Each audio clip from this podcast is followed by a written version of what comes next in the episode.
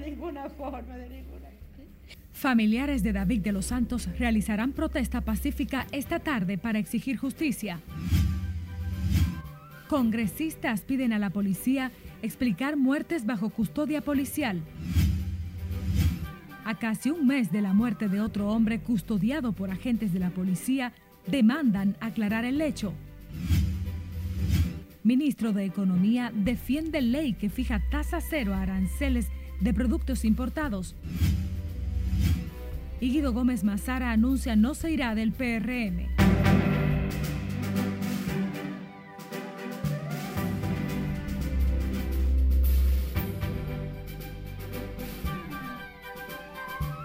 Martes 3 de mayo, gracias por acompañarnos en la primera emisión de Noticias RNN.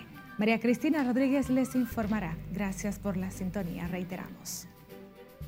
Damos inicio a esta ronda informativa con los familiares del joven David de los Santos, que realizarán esta tarde una protesta pacífica en honor a su memoria, en donde además exigirán a las autoridades que se haga justicia en su caso. En el barrio Los Alcarrizos de la capital, donde residía la víctima, parientes y vecinos de David dicen sentirse llenos de impotencia tras su muerte y lo califican como una persona ejemplar. Tenemos en directo desde Los Alcarrizos a Lenzi Alcántara con los detalles. Muy buenas tardes, Lenzi. Así es, muchas gracias como adelantas. Familiares de David de los Santos desconocen el vínculo que tenía este con la señora con quien se enfrentó en la plaza comercial antes de ser apresado.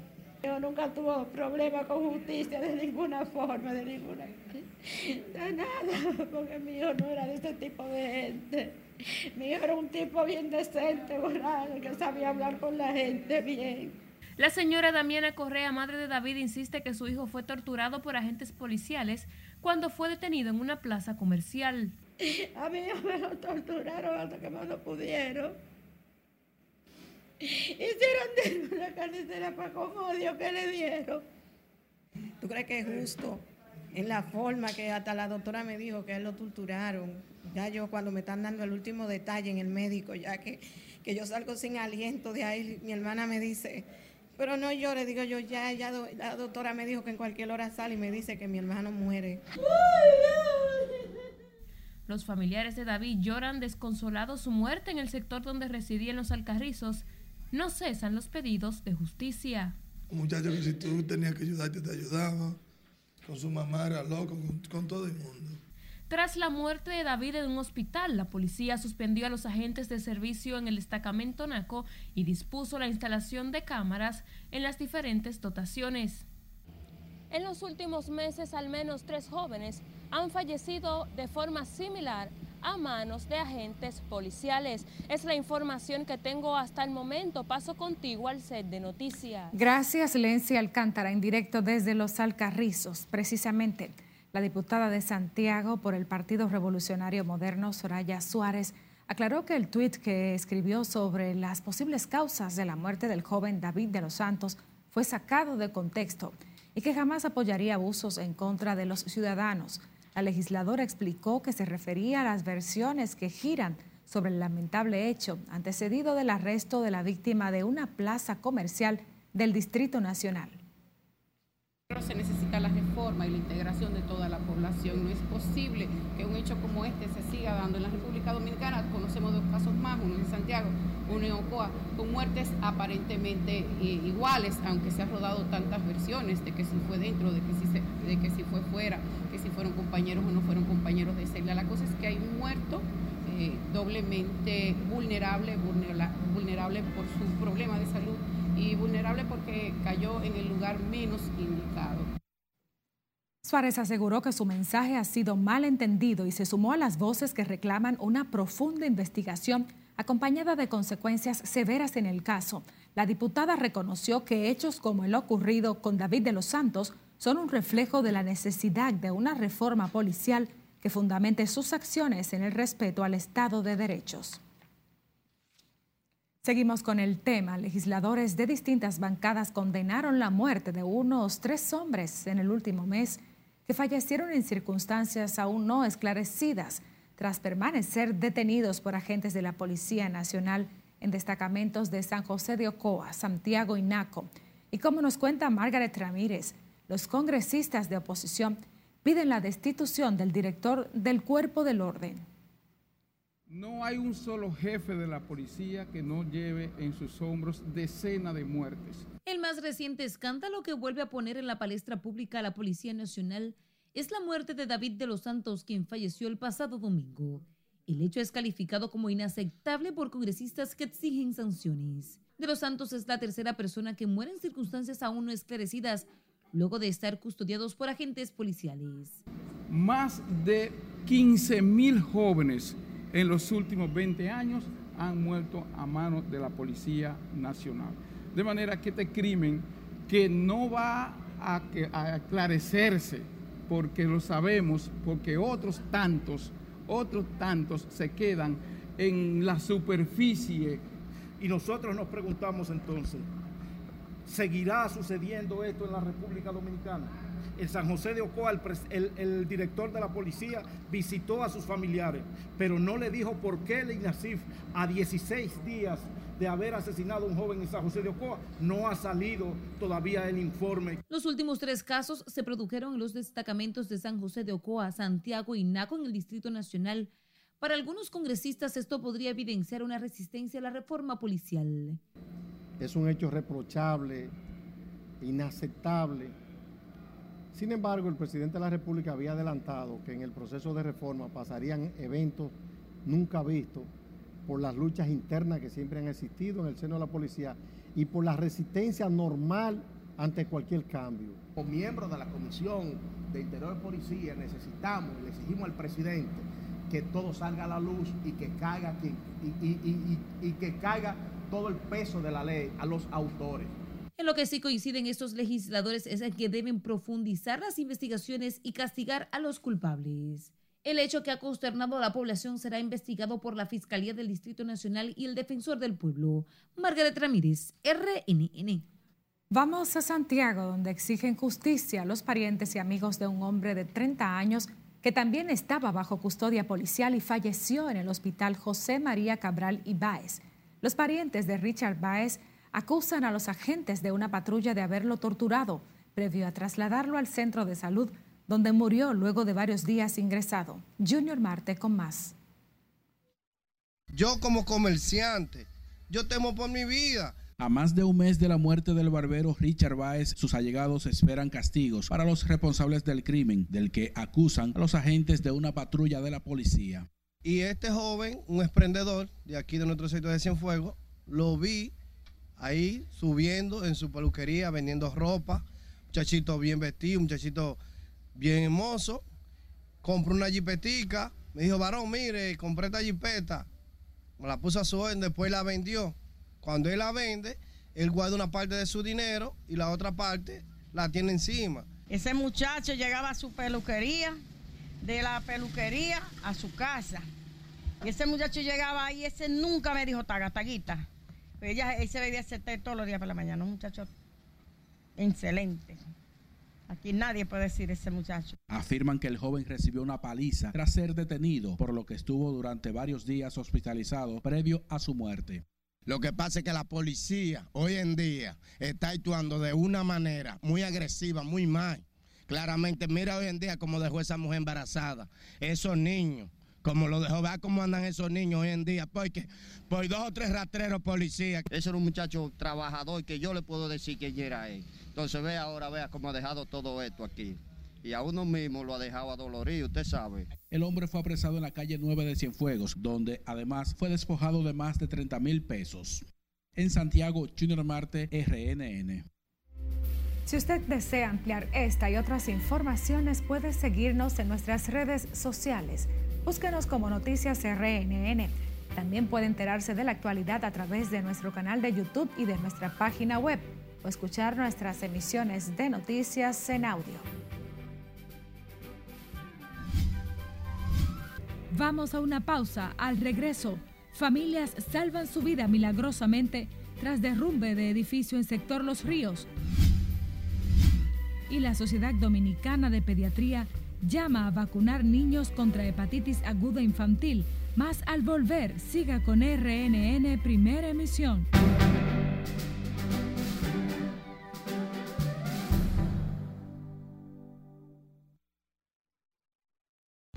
Vacaciones al estilo AMSA Marina. Disfruta de las ofertas que AMSA Marina tiene para ti en los hoteles Casa Marina and Reef y Grand Paradise Samaná. Escápate y reserva hoy tus tan merecidas vacaciones en familia, en grupo o con tus amigos y disfruta de una experiencia inolvidable. Para más información, llámanos al 809-562-7475. Diversión total al estilo AMSA Marina.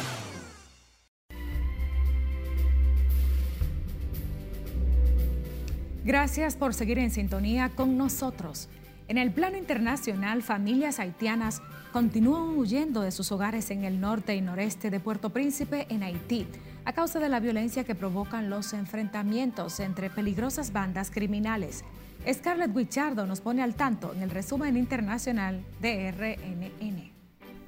Mujeres, niños y hombres huyen de las zonas bajo el sonido de los disparos que crean pánico entre la población mientras las escuelas y los mercados públicos están paralizados, al igual que las actividades comerciales.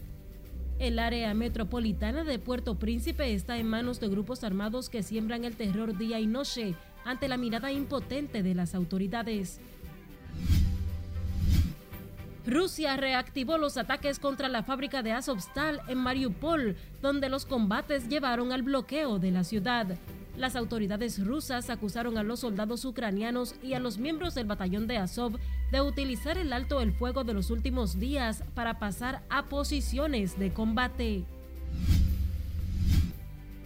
El presidente de Estados Unidos, Joe Biden, advirtió que está preparando una respuesta para defender el derecho al aborto en el país ante la posibilidad de que el Tribunal Supremo lo ilegalice. El Papa Francisco informó que se tiene que someter a infiltraciones para superar el dolor de rodilla que le está impidiendo caminar y realizar algunas de sus actividades. Esto dificulta al pontífice de 85 años permanecer durante largo rato de pie. Y a propósito de la celebración del Día Internacional de la Libertad de Prensa este 3 de mayo, la Federación Internacional de Periodistas pidió a los trabajadores de la prensa que se esfuercen en proteger sus propios datos y dispositivos, ya sea por iniciativa propia o mediante formación específica en sus empresas. La organización también demandó a la comunidad internacional que legisle sobre las organizaciones que ofrecen productos con capacidad para socavar derechos y libertades fundamentales en las internacionales. Es Guillardo, RNN. Regresamos al plano local. Como preocupante calificaron este martes legisladores de distintas bancadas la desaparición en Haití de Carlos Guillén, el consejero agrícola de la delegación dominicana que ha sido atribuido a un secuestro de las bandas que dominan el territorio haitiano. Para algunos congresistas, el tema debe tratarse con cautela mientras otros consideran que los demás representantes diplomáticos en el vecino país deben ser llamados a consulta. Que se maneje con ecuanimidad y con, y con, y con madurez. Recuerden que eh, Haití es un socio comercial importante, Haití es nuestro vecino, tenemos que convivir con esto, entonces obviamente hay que respetar a los funcionarios dominicanos que están acreditados allá y el gobierno tiene que velar, el gobierno haitiano las autoridades haitianas tienen que velar por la seguridad de los funcionarios dominicanos allá. Es, muy preocupante. En mi opinión particular, yo entiendo que ninguna eh, embajada dominicana debe de estar operando en estos momentos en nuestro vecino país de Haití. De acuerdo con un comunicado de la Embajada Dominicana en Haití, Carlos Guillén fue secuestrado en el área de Croix de Bouquet mientras se dirigía a Jimani. El ministro de Economía, Miguel Seara Hatton, respondió este martes a las críticas del expresidente Leonel Fernández a la ley que fija tasa cero a los aranceles de 67 productos importados y que fue aprobada en el Congreso Nacional. El funcionario defendió además las políticas del gobierno para evitar las alzas de los productos en medio de la crisis. Para ampliarnos más, tenemos en directo a nuestro compañero Miguel de la Rosa. Muy buenas tardes, Miguel. Saludos, muy buenas tardes. Efectivamente, así es, el ministro de Economía, Planificación y Desarrollo, Miguel Serra Jackson, calificó como meramente políticas las acusaciones del expresidente y líder de la Fuerza del Pueblo, Leonel Fernández. De que el factor que está generando el crecimiento es la inversión. Seara Hatton recordó a Fernández que la eliminación de aranceles a 67 productos es transitoria y que solo estará vigente por seis meses. Simplemente es una medida preventiva en caso de que nos veamos en la necesidad de utilizar el instrumento, pues utilizarlo. Eh, debo decirte que tú puedes hacer una comparación con el manejo que se ha dado del tipo de cambio. La moneda se ha revaluado ligeramente y podría decir el sector exportador que esto lo perjudica.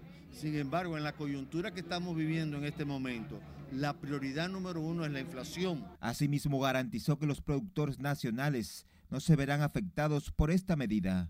Y una medida de la que él plantea es una medida de largo plazo, de mediano plazo, no es una medida de corto plazo como lo estamos planteando ahora mismo. Seis meses para que una empresa en seis no, no, no, le no es rentable para una empresa.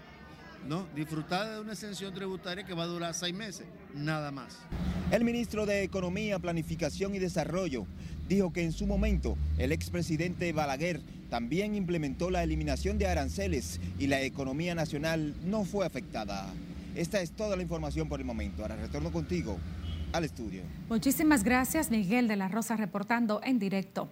En otra información, el turismo volvió a lograr niveles récords en abril al alcanzar la llegada de más de 626 mil visitantes no residentes, según informó este martes el ministro de Turismo David Collado. Lauri Lamar también nos amplía en directo. Muy buenas tardes, conectamos contigo, Lauri. Gracias, buenas tardes. Según el ministro de Turismo, David Collado, ese crecimiento representa un 13% por encima del mismo periodo de años anteriores. Debemos proteger el turismo del país como hacen otros países. El informe mensual presentado hoy por la institución señala que de esa cantidad de turistas, el 60% llegó por el aeropuerto de Punta Cana, un 23% por las Américas, un 11% por Santiago y un 5% por Puerto Plata. 31% por encima de abril del 2021, 4.800 vuelos comerciales por más de 200 rutas conectando con 129 ciudades a través de 127 líneas aéreas. Este es el reto ahora de la República Dominicana para seguir creciendo. El ministro Collado destacó además el incremento de la llegada de cruceristas en abril, lo que tiene un impacto directo en ese sector turístico. El resultado de la inversión extranjera y local en el sector del turismo y en el mes de abril las aprobaciones fueron por 34 millones de dólares, eh, que es una cifra significativa para nuestro país, son unos 200 eh, y pico de millones de pesos. Collado manifestó también que la ocupación por zonas turísticas ha mejorado notoriamente en los distintos destinos del país. El ministro Collado pronosticó que este año cerrará con una histórica cifra de más de 7 mil turistas. De mi parte es todo retorno al estudio. Muchísimas gracias, Laura y Lamar, por las buenas nuevas. Un hecho lamentable ahora. La historia se repite en el sector La Yuca de los Ríos, donde se derrumbó un edificio de tres niveles en el que residían cuatro familias que salvaron milagrosamente su vida. Siledis aquí no está en directo desde el lugar y nos amplía. Conectamos. Buenas tardes. Siledis, adelante. Muchísimas gracias, así es. Las familias que aquí residían lo han perdido todo, quedando totalmente a la intemperie. Tenía problema de columna y estaba cuarteada, estaba de la pared de abajo. Elvita Encarnación, una de las afectadas, agradece a Dios por darle una segunda oportunidad de vida. Yo voy a el roto y vi cuando estaba torcida. En la última vez que yo subí, yo le dije, él no suba, que te va. Porque yo vi cómo se estaba doblando. Cuando la casa explotó, yo venía bajando, yo estaba ahí con el bulto. Estoy viva gracias al Señor y a la piedad de Él. A las 7 de ayer lunes, el temor se apoderó de estas familias cuando comenzó a desplomarse este edificio de tres pisos. Nosotros no le echamos la culpa a nadie, porque siempre le damos gracias al Señor porque no perdimos vida. Lo que se perdió fueron las cosas materiales. Nuestros inquilinos se quedaron sin nada. Hemos comenzado a asistir, a acompañar a estas personas. El primer paso que dimos fue que ellos eh, pudieran amanecer en un lugar seguro eh, hoy le estamos proveyendo alimentos crudos y cocidos. Otras casas construidas sobre la cañada de los ríos en el Distrito Nacional podrían colapsar. Sin violencia ni con nada, pero que se haga algo para que la, la gente siga trabajando en la cañada, para que esto no siga pasando. Porque si no tapan la cañada, las casas se van a seguir cayendo. Porque cuando la cañada llueve, baja, eso es, una, eso es un río que ni los ama y le da toda la casa que están cerca de la cañada. Con la tormenta Laura, justo el 20 de agosto del año 2020 comenzó el calvario de estas personas con el desplome del primer edificio. A la fecha son cuatro los que se han derrumbado. Cientos de viviendas aquí a orillas de la cañada de los ríos esperan por reubicación. Por el momento son los detalles que les tengo. Ahora retorno con ustedes al set de noticias. Muchísimas gracias, Siledis Aquino. Cambiamos el curso de las noticias. La Sociedad Dominicana de Pediatría recomendó hoy al gobierno abastecer los centros de vacunación para inocular especialmente a los niños contra la hepatitis infantil a propósito de la variante desconocida de la enfermedad que afecta a los menores. Luz Herrera explicó que aunque no se han detectado en el país casos de la enfermedad, es necesario vacunar a los niños ante las alertas de la Organización Mundial de la Salud tenemos conocimiento, pero pueden aparecer casos sospechosos de hepatitis porque existe la hepatitis A que no está en el esquema nacional de vacuna, pero que es una hepatitis que es benigna y que no deja ninguna secuela. Las muertes por la hepatitis infantil se han elevado a 4 y 228 los niños afectados en unos 20 países, entre estos Estados Unidos y Reino Unido. Otro tema, el dirigente del Partido Revolucionario Moderno, Guido Gómez Mazara, anunció hoy que no se irá de esta organización política y que iniciará una serie de encuentros ciudadanos con miras a lograr una candidatura presidencial. Lauri Lamar amplía. Llegué al PRM convencido de que no se repetirían las desafortunadas conductas de la vieja casa partidaria. Pese a no lograr la participación en las elecciones internas del PRM, Guido Gómez Mazara aseguró que continuará luchando desde esa organización ahora por la candidatura presidencial del país. Seguiré dando la batalla porque mi naturaleza es defender a los de abajo con entereza Es el escenario donde me siento como pez en el agua y tengo una identidad con los excluidos que casi siempre sienten la decepción y maltrato cuando no perciben una retribución respetuosa a su esfuerzo y dedicación. Volvió a criticar el manejo de las actuales autoridades a lo interno del partido, señalando que se puso en juego la democracia partidaria y el derecho de las bases. Una organización no puede reducirse a la agenda de lo estrictamente coyuntural. Siempre la dirección media y la base del partido actúan con mayor inteligencia y cordura que exponentes de sus élites y tienden a establecer interpretaciones maduras del comportamiento de sus actores. Y en mi caso, la irrenunciable voluntad de defender los procedimientos transparentes y democráticos no será sinónimo de ingresar al terreno del conflicto fratricida. Gómez Mazara anunció además una serie de encuentros ciudadanos que iniciará en los próximos 15 días, con los que busca acercarse a la población más olvidada. Laurila Mar, RNN. Vamos a nuestra última pausa. Al regreso, detienen dominico español en el Aila con más de 5 kilos de cocaína. Y el Centro de Operaciones de Emergencias descontinúa las alertas meteorológicas por las lluvias. Siga con RNN Primera Emisión.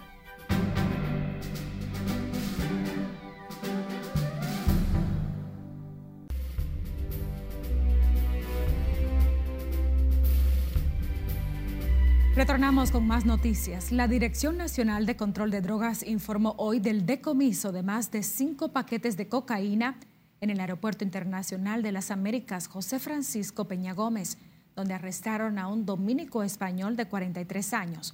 Los agentes de la DNCD, militares y unidades caninas destacados en la terminal, coordinados por miembros del Ministerio Público, realizaban labores de inspección en el área de abordaje cuando detectaron en uno de los equipajes cinco láminas con un peso de 5.48 kilogramos de cocaína El detenido, que según las autoridades será identificado oportunamente, intentaba viajar a Madrid, España, con las sustancias. El Centro de Operaciones de Emergencias descontinuó los niveles de alerta ante la disminución gradual de las lluvias que se registran en el territorio nacional debido a la incidencia de una vaguada. El COE mantenía en alerta verde varias provincias por posibles crecidas de ríos, arroyos y cañadas, así como inundaciones repentinas o urbanas para María Trinidad Sánchez, Duarte, Samaná, La Alta Gracia, El Ceibo y Mayor. La Oficina Nacional de Meteorología pronostica en gran parte del país un cielo soleado con nubes dispersas, mientras que para esta tarde se esperan aguaceros sobre poblados del noreste, la cordillera central y la zona fronteriza.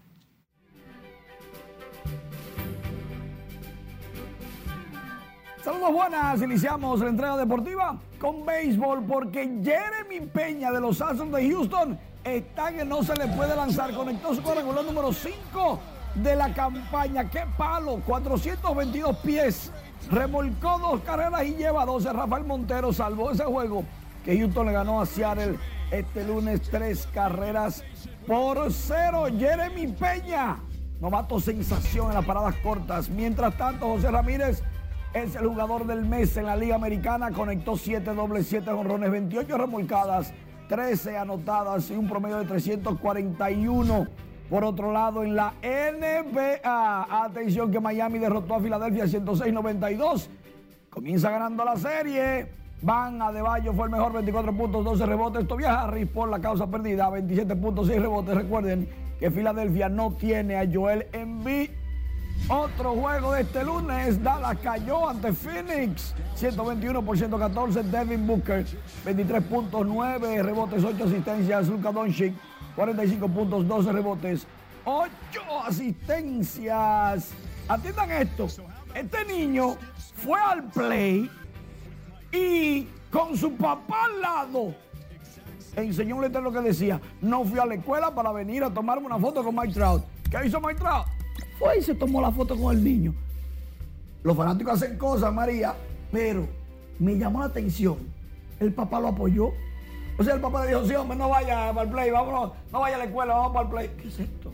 Bueno, vamos a ver si no le dan alguna amonestación a la escuela. Esperemos que no, porque para que tenga un final feliz. Tú y yo no podemos escapar, pero que el papá sea también. No, caramba. Eh, al anunciarlo, ahí tal vez se metió en problemas. Señores, gracias por acompañarnos. Muy buenas tardes.